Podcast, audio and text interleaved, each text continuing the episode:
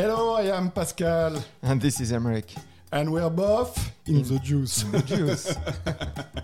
so this is the first time in English, and let's uh, start with the Emmerich introduction.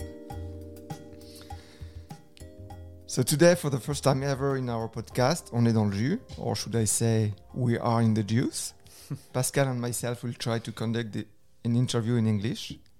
Please subscribe to our Instagram page for the latest news and let us know if you want more English content. Well, concerning our guest today, you may not know the man, but unless you are living under a rock, you definitely know some of the events he created. If I say Poutine Week or Burger Week, you know what I'm talking about. Today, Na'eem is in the juice. Hello, Na'eem. Hello, hello. I am in the juice. I like that. you know, I used to actually work in in restaurant my whole life. Oh, yeah? Yeah, from a plongeur, which I didn't know what it really meant until I started doing it. When I was a young kid, I, I lied about my age so I can work in the restaurant, and then I worked really hard so that they didn't fire me when I found when they found out. and so I was a plongeur for a long, uh, for a couple of summers, I think. Slowly worked my way up in the in the kitchen, um, and then I was like, I'm always in the juice in here. What, So where was that? Where was that? In, uh, in Canada, in Montreal? Yeah, yeah, in Montreal. I, I was born and raised here. Yeah? Like, uh, yeah, born and raised here in, in Boucherville, actually. Nice. Um, and there was a restaurant there called uh, La Soleil, I think it was. Um, and uh, it was a fancy French cuisine. They didn't even let the kitchen staff go into the dining area. hmm It was like they kept us separated. Ah, the old Yeah. way. Huh? Yeah, exactly. Kept us Yeah. really separated. And We uh, cooks are not. allowed. We, we don't deserve to, to, to go with the fancy people. You're No. too dirty people. you, you, we even have your own meals, you know? so, how old were, were you when you started uh, in the dish pit? I, s- I started, um, I must have been 14. Okay. Yeah. I, I started at 14 and I was washing dishes. Um, and I was shocked to see how many dishes go in and out.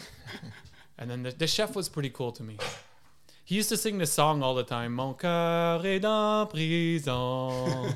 and like, I never really asked him more about it or where it came from. I tried to do research, have never found any anything about it, but I think I think he was like a chef in prison or something. It was, it was an original song.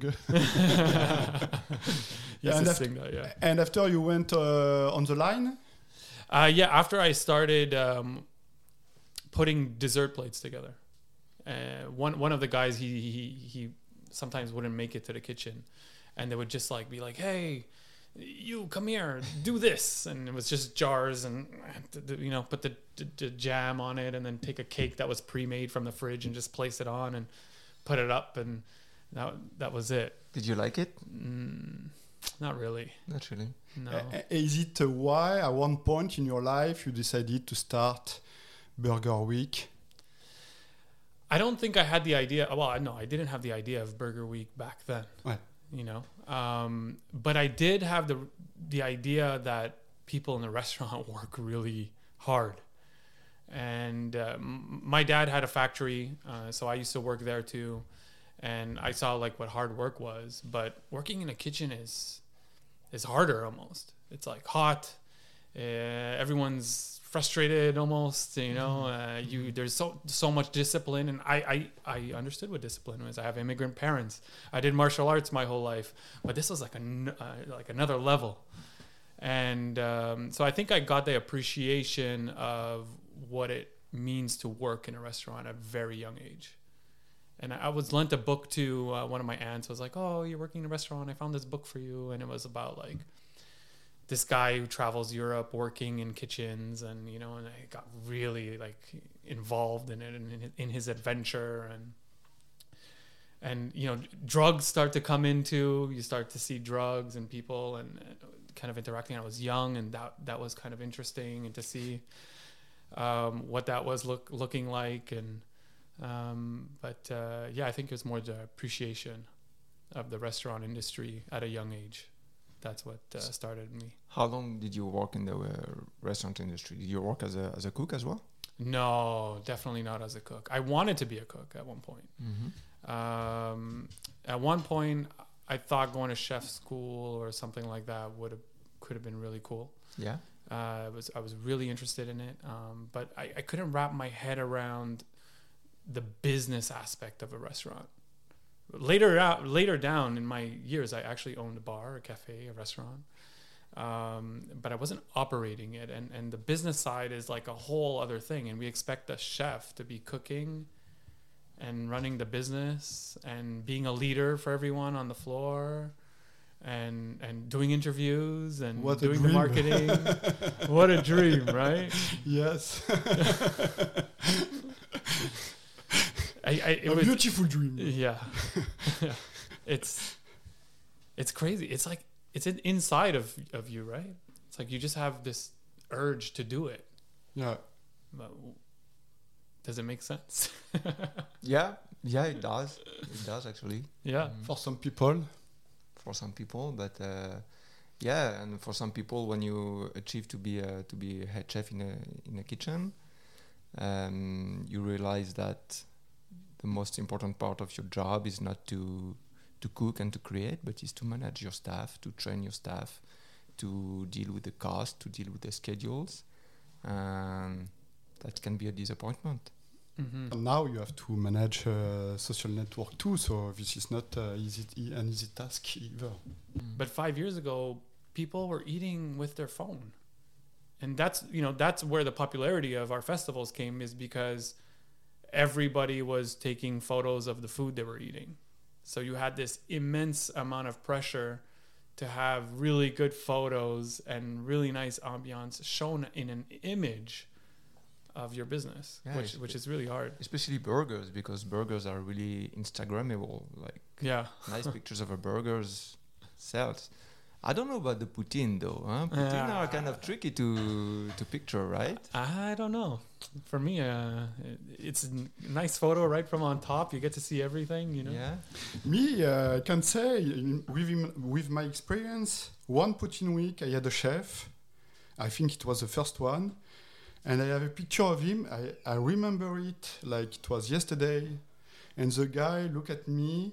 There's 20 balls poutine on the on the desk Yeah. on, on his plate, lah, and he was plating 20 uh, different 20 poutines, and he looked at me with uh, Tears in your tears in his eyes. That was that was what's, going on? that was Alex, right? Ah, yes. Because uh, I remember that time I was working with Alex too, and uh, that was the first Poutine week we we attend. I I- I think so. I, think, and we did not expect that many people. And the first night was like crazy. We didn't have enough Oh wow. everything. We didn't have enough uh, blanched fries. We didn't have enough gravy. We didn't That's my have- favorite story. I mean, I have I have like chills I, it was, I, I, that's ti- my favorite story. Every time I see this picture, I send it to him, Alex, and I said, hey, "Did you re- do you remember?" I say, "Yes, remember." Yeah, you cannot forget forget these moments. So I've, I've had restaurants um, call me uh, during our festivals and yell at me. I ran out of buns. Do you know how complicated it is to get more buns? I'm like, that's that's a good thing. No. Yeah. He's like, no, I have customers coming and I can't serve them. It's a lost opportunity. I need this. and it's like, it's not my fault. go run to the supermarket instead Yeah. of uh, yelling at me. yeah, exactly. So, how the idea to create those events ca- came and uh, came into your mind? Um, well, th- the idea came from finding a way to help the restaurant industry, and I'm not kidding you. Like uh, back in the day, I started getting into social media, and I said, okay, let me try to um, help restaurants with their social media. When was that? Um, gosh, putting years. in, mean, I don't know, like 2010 Mm-hmm. you know, something like that, maybe. And uh, so I, I was going around talking to restaurant owners and saying, "Hey, I can do your social media for you," and I would do it for them, and that was like a business that I was doing. And I started to notice that like that alone wasn't helping. And at this at the same time, I had a blog as well that was called Le Méchant Mangeur, and I would find uh, really good restaurants in the city to uh, eat food and also watch the sports game. So it was not always just like a pub. It's like uh, you know you're sitting in Liverpool House and having oysters and you watched a hockey game and hockey was fun back then. You know here in Montreal. Yes, back then. back then. Wow, that was a while ago. Huh? yeah, yeah. So the blog went down as in the s- same way the Canadiens did year after year. Um, but so I, I had a presence already on social media, and I was pl- testing and playing around with it a lot. And then I realized, okay, what is something that we can do that helps all the restaurants? One of the main things I would write about on the blog was burgers. And I had this idea that if a restaurant can make a good burger, no matter what kind of restaurant, it's a good restaurant. Like that's that was like my test. So everywhere I would go, burger, burger, burger, burger. I don't care if I was at Pastaga or like you know back in the day. Oh, it was so much fun there. Um, or at Lola Rosa, you know, like a good burger is a good burger, and it means everything else is going to be great on the menu. Um, and so I started being known as the burger guy a little bit. And people ask me, where's the best burger? Where's the best burger? But for me, it's like, what do you feel like right now? And I'll tell you what kind of burger matches that feeling you're looking for more than the best burger. And uh, the idea of doing a competition to find the best burger with Thierry and I uh, came about, and we said, okay, let's let's try to find the best burger in the city. And we started talking to the restaurants we were working with, and they all said yes, let's do it. And back in the day, they paid thousand dollars to be part of the festival, so I thanked them all because there was no way I could do that again. Um, but 30 restaurants agreed, and that paid for us to do a really good job in the first year. I remember you coming at the bar the first day we opened, and there was some uh, glue on, on the on top of the bar, and you put your finger on it, and you were a little bit irritated by the varnish uh, not uh, Dry. not dry yet because we just finished the, the varnish few hours ago. It was uh, I said, that uh, me? Ouais. Oh my god, I don't remember that at all. And just after you say, "Do you want to participate to the competition?" uh, uh, yeah, I was going door to door, and uh, I can't believe I was doing that. I was going to restaurant to restaurant and just saying like, "Hey, we're doing this festival. Do you want to be part of it?" Um, and you know, we were charging a lot of money, and and so the goal became we we did that, and it was really about to find. It was really about finding the best burger. That was like our mission. But then slowly it started to become about supporting local restaurant communities as much as possible. And that's when we said, okay, we have to find a way to stop charging restaurants and bring it down to zero, but trying to find money from other places to make the festival happen. And uh, once we started having that purpose, then our, our festival started to grow a lot. Started to grow into Toronto, into Manitoba, and just across Canada, where our festival had 30 restaurants to begin with um, over 10 years ago in Montreal, which was so much fun. And we thought we did it. We thought we're like, okay, th- this is it. We're, this is super cool. We're big now. We're big now, you know, um, to a thousand across Canada. We have uh, over a thousand restaurants participating in Burger Week, over a thousand participating in La Poutine Week in Canada, La Poutine Week. Uh, Pizza Week, the same thing.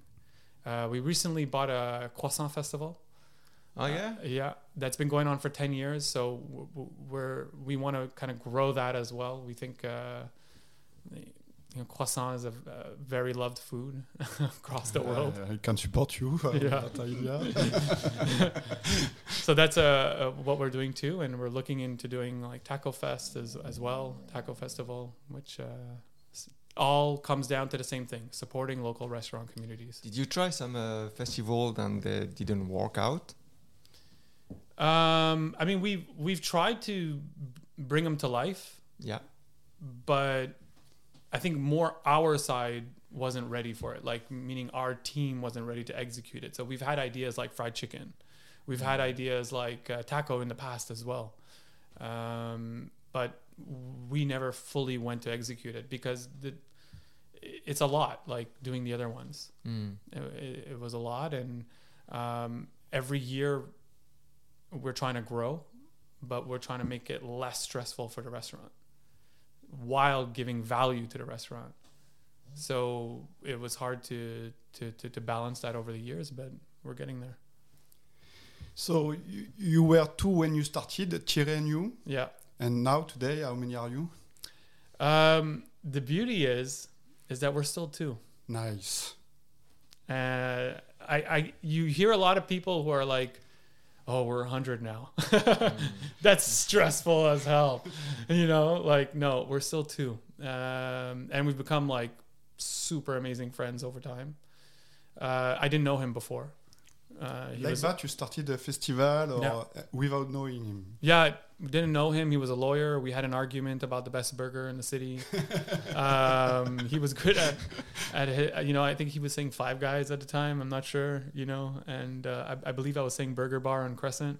Mhm. Um, they still make an amazing burger. Yeah. Um, and so we, we were arguing about that, and uh, we actually started like 15 people working on Burger Week, and slowly people just dropped out.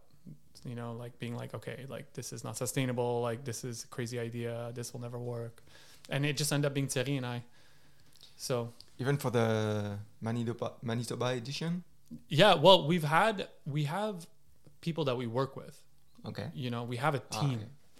of uh, freelancers of people that that support us and, and work like a designer a web person Mm. somebody who does a pr for us like we have these people but in essence it's a 50-50 business and it's Thierry and I's. What you doing with us today? Oh, You don't- well, this is what I this is we're talking about restaurants we're talking about being in the juice Yeah. so, So you I, didn't have enough juice, and you say, okay, I'm like going to let's the let's let's live the juice let's Yeah, be in there. So we're going to squeeze you. Why did you decide to start uh, Poutine Week that week? Um, yeah, the dates were really important to us uh, when, and so we did our research. We were asking, what what's the timing? Um, and you know, I I talk about Burger Bar, and and Maury's the owner at Burger Bar, and he actually helped me a little bit. You know, he was giving me advice. He said, okay, if you're gonna do a burger festival, try to aim it for like when the kids come back from school. You know, when when people are here. And I said, okay, that makes sense. And then, so we took that advice and tried to see, like, okay, what could we do for Poutine Week? And that was uh, really about helping the restaurant industry with a boost in sales during a time that they needed it. Because you have the holidays, which could be rough, uh, it could be a great as well. Um, and then a lot of times restaurants are closed in January, uh, but you still have all your expenses to pay. Mm. Um, it could be closed for like two weeks or something, you know. Um, and then, so we decided, okay, first week of February, that's going to be a nice push, get everyone going. And so that was the concept was really just the best time to support the restaurant industry and and to support local. Like uh, we created this festival to be a festival for locals uh, at first. That was like our real intention. So I have a great Lola Rosa story if you want. Uh, I don't know if I've shared this with you at all, um, but uh, 2015, and that's how great it is. I know the date. Anything else, I don't know. 2015. The reason why my son was born, uh, and he was born. We were in the hospitals. Our first kid. It was a little bit rough. You know, it was like a four days, and my wife was going through so much. It was hard, and I was trying to be strong the whole time and uh, you know we were eating whatever foods coming to us and most of the time it was just like cold stuff you know eating just for calories just to stay awake and then finally we went, we went home and the first night my son went to bed and i don't i, I think it was like the first time he slept really and we ordered uh, lola rosa and it came to our house it i opened it it was the tacos and the burger it was hot because I was living on Park. I was living on Clark and Bernard. So the bike guy came quick. It was hot. I sat on the floor. My wife was on the sofa behind me. My son was just sleeping. I opened it all. I took the first bite and I started crying so much. I couldn't stop. Like I can it's coming back now Uh, just the warm food, the feeling that it was right from here. It was good. It was delicious, and like, it's forever imprinted in me. So that's my uh, That's a good No, story. that's my little now Russell I have good bu- goosebumps. Well, yeah, yeah, yeah, yeah. So, ah, it wasn't. uh, It was pure comfort. So, Poutine uh, Week in February, uh, Burger Week in uh, September, Pizza Week. In May. Okay. In Why May. May? Um, it was in the middle of the two. well, this time we needed time to prep, you know. Uh, so that's what it was. It took us a long time to create a third festival. Uh, we had two for like ten years, maybe eight years, something like this, and then it took us a while to create the third one. Um, but uh, we did it at really good timing. It was COVID Yes. and we said, "Hey, here's our opportunity." Um, I, actually, during COVID, I thought we were done. I thought, okay, that's it. We're we're donezo. These festivals are not happening anymore. And at the same time, I didn't want to be sorry for myself because if the festivals weren't happening anymore, that means a thousand restaurants weren't opening. So it's like okay. So, what happened? Pizza week. delivery. Yeah. Delivery happened and we had a people were asking us are you continuing? Are you doing it? Because that was the year we were slow at letting restaurants know. And we were starting to get emails coming in. I was getting dms hey we need a Poutine week we need a Poutine week we need a Poutine week. And i was like "Oh, okay we need one. And uh, we made a partnership with a delivery company and and soon right after that we said well consumption of pizza is like through the roof right now. Let's do a pizza festival. I remember some at some point you I did some uh, charity with uh, with those Mhm. with those events. Yeah, that was something that was really close to Thierry's heart. Um, it was to find a way to continuously give back, like um, doing something for the restaurant industry. Like we're not a charity; we're we're a business, and uh, so you know that was good. But what could we do even more? So we started adding uh, charity components, and and that was really like free flow. Like if if the charity was interested in working with us, we would just ask uh, restaurants if they were willing to add an extra dollar to the price of whatever they were selling, and that whole dollar would go to the charity. So we've worked with many different charities, raising over maybe like five hundred thousand dollars over the span of our our festivals. So, who is the nerd between you and Thierry? Are are you both nerds or? Yeah, we're definitely both nerds. Okay, because I, I have to add for people who don't understand the, my question. As soon as the festival started, the, your website and app Yeah. were on top. Yeah. And I think this explains the success too, Yes. because you ask the people uh, going to the restaurant to vote Yeah. And to share. Yeah. And uh, so this uh, website and app were on top of it. Who, who did that? like I said, I'm very grateful to the 30 restaurants that paid the first year, right? Um, to be part of some idea I had, and uh, I the idea was big. It was voting. It was points. There was gamification inside the um, inside the website. It was a big deal, and we took all of that money and put it into the website, all of it. Like we didn't we didn't make money for like five years on our festivals and so it was really all about putting it back and creating something we all had we had jobs For the f- first five years, you you had jobs and you were doing the Poutine Festival and the Burger Yeah. Festival. In addition to that, yeah yeah wow. Thierry was a lawyer he had his own practice um, i was working uh, in marketing for for agencies at the time okay. and uh, that th- this was a side thing and it was just something that we were having fun with and we were getting so much media attention that we're like okay well it's paying that way Yeah, because it was big. It was everywhere. it was everywhere um, but yeah for first five years um, we were multiple jobs trying to just you know get by in our 30s or whatever And now you you Mm. still have another job, or that's Well, I we do. Uh, we have other businesses that we've we've kind of dabbled into or or work at and stuff. But uh, this has become the thing that we love the most, and we talk about the most, and we want to grow the most. And you know, Thierry and I are going to Mexico in October, and we're going to try to see if you know what kind of festivals are happening there and see if we can do a taco festival or in Montreal or a burger festival in Mexico City like Poutine festival in Mexico. yeah you know Who Wha- knows? what's the limit? that you know we thought the limit of Poutine was uh, Quebec I mean it kind of is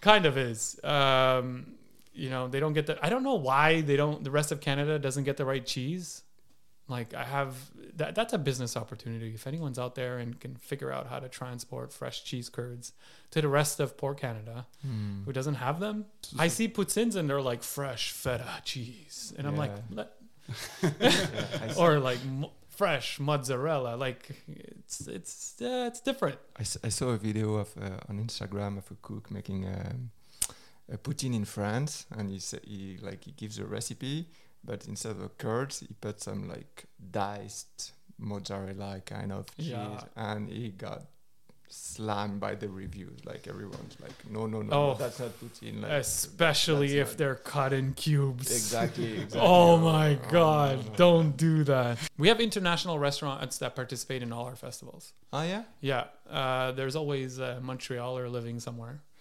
and uh, they open up a Poutine Shack in Hong Yeah. Kong or you know in Australia or wherever in France. So they they reach out and they're like, hey, can we still celebrate with you? And we're like, for sure. Yeah, that's Um, nice. And it's cool because they're like the only one in the city, and they get all the Canadians to go to see them. Ah, it's a very good opportunity Uh, for them too. Yeah, so it ends up being a really cool opportunity for them, and uh, they get they do their little media stuff, you know, uh, locally. So it's uh, it's cool. And do you aim uh, the states? Um, I mean, Burger Week. we've been looking at, at at doing it in the states for a while. Um, I'm I think I think eventually we will. I mean, it's been 12 years we're doing this here, um, and it's just about the right the right state, the right place. Uh, going to Mexico City sounds crazy, you know, because it's such a big city, and that's not really the good strategy for. it. Usually, try to find uh, smaller cities with high restaurant. Uh, you know, Especially in Mexico, the food is like so different. So Yeah.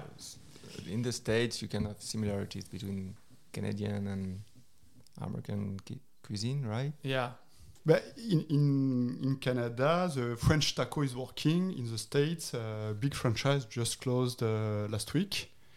And there's a lot of franchise working in Canada We don't work in, uh, can be success in uh, States. Okay, so I heard about this French taco. A couple of weeks ago, I was talking to a friend. He works um, at a, a company that has a bunch of franchises. And we're just chit chatting and we're talking about like upcoming trends in food and everything. And he's like, Have you heard of the French taco? And I'm like, This sounds dirty. Like, what are you talking about? Yeah. I don't understand it. but so I'm like, I how closed minded am I that like I don't even want to know what this is. and so the next day, uh, Thierry and I were out, and um, I'm like, "Yo, you wanna you wanna try a French taco?" And he's like, "What?"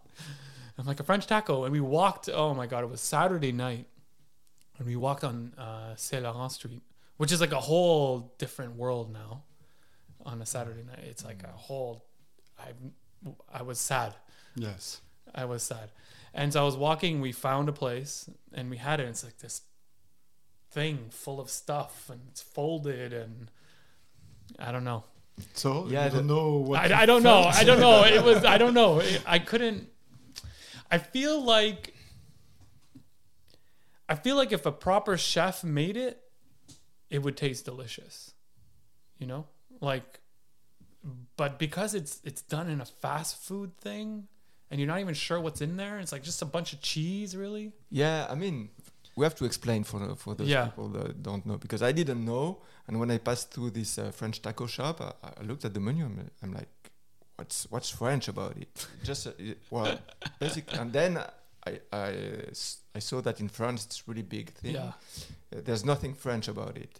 It's just like kind of a burri- French fries. burri- burrito kind of with French fries French fries in, inside, and then uh, peppers, uh, Chinese food inside, and all. It's, and- if, if you take a poutine yeah, and then Roll wrap into it a with a huge pita Yeah. right? And then put it on a, On a grill. Panini on a machine. press panini machine. Oh, I hate the panini machine. yeah, on a panini machine, exactly. And there you go, it's cooked. and that would be a French taco. I'm not going to be closed-minded to it. I'm not going to like I've seen I've seen recipes done at home and they look they look good because the ingredients are nice, they're well balanced, there's in good proportion. You know, and it- Maybe we're too old, huh? yeah. This shit. Huh? Maybe uh, Yeah, but it's 20, 20 years ago we would be like, wow, that's the thing. It's it's so good. When you're drunk, you just eat that and it's perfect. It's like a Chinese meal wrapped in a taco. It's on Uh, Saint Laurent, uh, so it's close to the last uh, nightclub on Saint Laurent, maybe. yeah. So maybe. what, this what, is what do you the know about a nightclub in Saint Laurent? I don't know anything. I don't know anything. so, so uh, did you see? Did you see a difference? Now it's been 12 years. Yeah.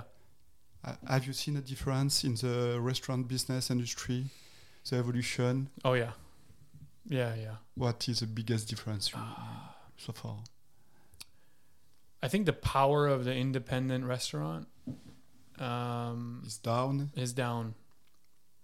I think that's the, the the first thing that you notice right away is that uh, it's harder for them to just survive, like than to say, okay, we're gonna do this festival. Like it's an extra. They want it. They want to do it. They love it. But they're like the excuses we get is like, oh, we don't we don't have staff.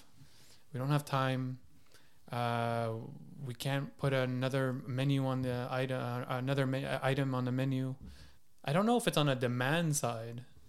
You know, like if people are not going to these restaurants enough, or you know, and they're just ordering online. Uh, they're just ordering from anywhere. Like there's so many restaurants now that are just for delivery. Yeah, and there's a lot of big, big restaurant doing only deliveries too. Yeah, Last time I saw Madison, it was uh, 3,000 square feet and nobody but a lot of uh, drivers. So you pay a big rent. wow. So it's going to change soon. The industry is going to change when the leases are done, I Yeah. think. Yeah, it's true. They're only there because of the lease, right? Yeah.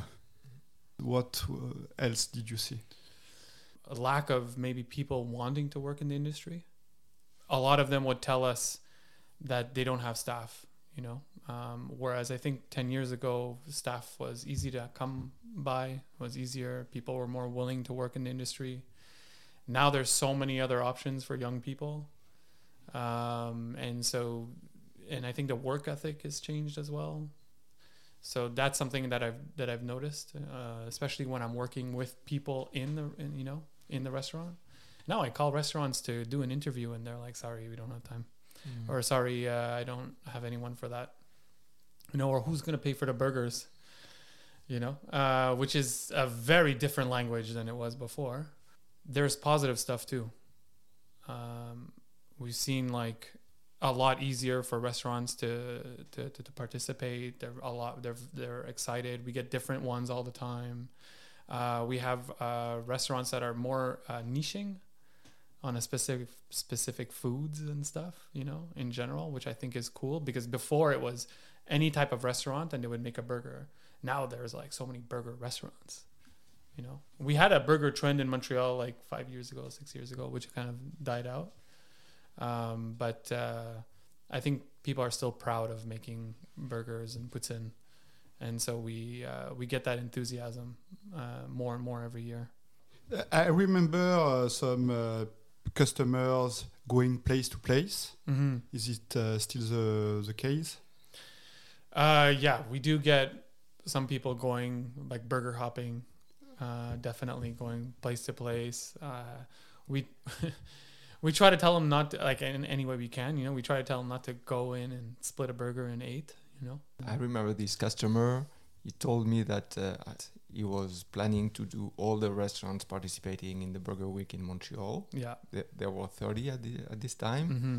I guess you cannot do that now with a 100. Yeah, that I remember. Well, he was like a huge reason for our success as well. I mean, his name was Ryan. Yeah. Yeah, I won't forget Ryan. Um, and Buenaventura? yes, he was like an OG foodie. Like he was a real foodie, you know, like from the heart, not because of social media, not because of Instagram. Um, and uh, because he took our s- festival so seriously, uh, it it made our festivals real. It was it was always about community. It was always about the restaurants. It was always about the people. And so, uh, definitely, hats off to, to him for helping us as well in our, our early years. He is our purpose, right? Like supporting local restaurant communities. That's what he did. And so he saw that our purposes were aligned in what we were doing as a festival and what his purpose was. And so it just worked. So Ryan, if you're listening to us, Yeah. don't hesitate to contact us because we like you to participate to our podcast. Yeah. He Oh, would be great to have here. Yeah. Yeah, for sure. He know he knows about It's crazy because you know his name, I know his name. Yeah. Yeah. So uh, this guy had an influence on the restaurant business uh, industry and on your business too. Yeah.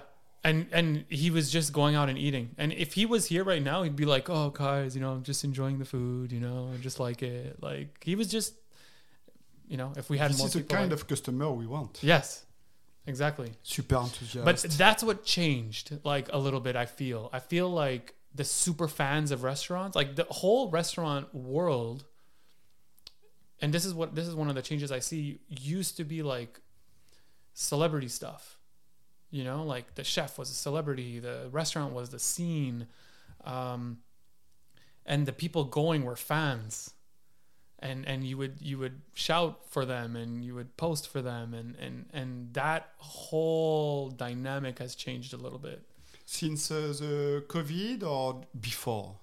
I think it started before. I think it started before, but I think COVID really, really did that. Maybe people want want more uh, authenticity, maybe than just going to, to, to, to go to that chef superstar place. They Mhm. just want to have a great food. Yeah, yeah. It's, it's I, it could be a movement to cook at home. Um, you know, and we kind of see that with the prices, right? Ah, yes. So the prices are are going up in for for the restaurant industry, and it's it's expensive. It's, it's a luxury. It really is. It's become a luxury. I used to eat out. Abe and I used to eat out minimum twice a day. Like crazy. And now, twice a week, Yeah, no, not even? I wish. Now we try and we're like, if we can get twice a month, we're good. But that's just because we're busy and you know where you know where we go and we eat we eat very differently as well. But you know, so that that's changed because that group of people that were eating all the time out have grown up in a way, you know, and have They have kids, kids. they have mortgages. Yes. Now they have like, you know, this help loan from the government. and and so like you have all these things and and you need to start prioritizing The new customers are not as fun as they used to be. They, they are more critics. more critiques, yeah. So this is why at one point in our podcast we said how important it is when you like something instead of telling it uh, by a Google review or a Facebook review to take the time to tell it to the waiter or waitress Mhm. because good critics are Appreciate in- appreciated. Yeah, and taken for granted sometimes. Like if something's good, it had to be good. That was the minimum standard was to be good, right? Because you pay and you say, okay, it's good, it's normal. And when it's not good, you're going to complain on social network, but when it's good, you're not going to do that. Mhm. And so it's important to do it in person too. hmm Maybe the restaurant industry needs to move faster. You know, maybe to open a restaurant and think I'm going to be there for the next 10 years is not realistic. Maybe it needs to change just as the customers are changing. You know, like I, I'm not sure. And I'm I know it's very difficult to do, but if you open a restaurant and expect it to last 10 years, then you're everything needs to the, your customers are changing they're you know they're not getting the same people so how are you changing for the new people that are coming Sometimes you have a lease, it's stuck in the, yeah it's and you're stuck with it. And you have a lot of uh, fees every month, whatever is going on. So you have to think about that first, and you are in the juice. Yeah. Yeah, the system is not made for that. That's for sure. You got to sign long-term leases. The bank wants you because they want to secure uh, Yeah. what they loan to you. Yeah, it it the system is not made for that at all. And you know, I've seen like uh, amazing restaurants and stuff close down uh, because of that alone. Nothing to do with their customers, nothing to do with their price, nothing to do with their food or menu, nothing to do with staff. So, uh, what is your uh, goal for the few next year? Um, to go eat out more. yes, it's a good one. uh, yeah, that's for sure. Um, we, we got a lot of guests recently who said, right now, the concepts are almost all the same. yeah, Buvette. Buvette, vin Mm. nature, uh, bar, because we don't have to hide uh, ourselves. It's more profitable to run a buvette than a restaurant. yeah, Because once you're drunk, you can eat whatever you want almost. yeah. That's that's true.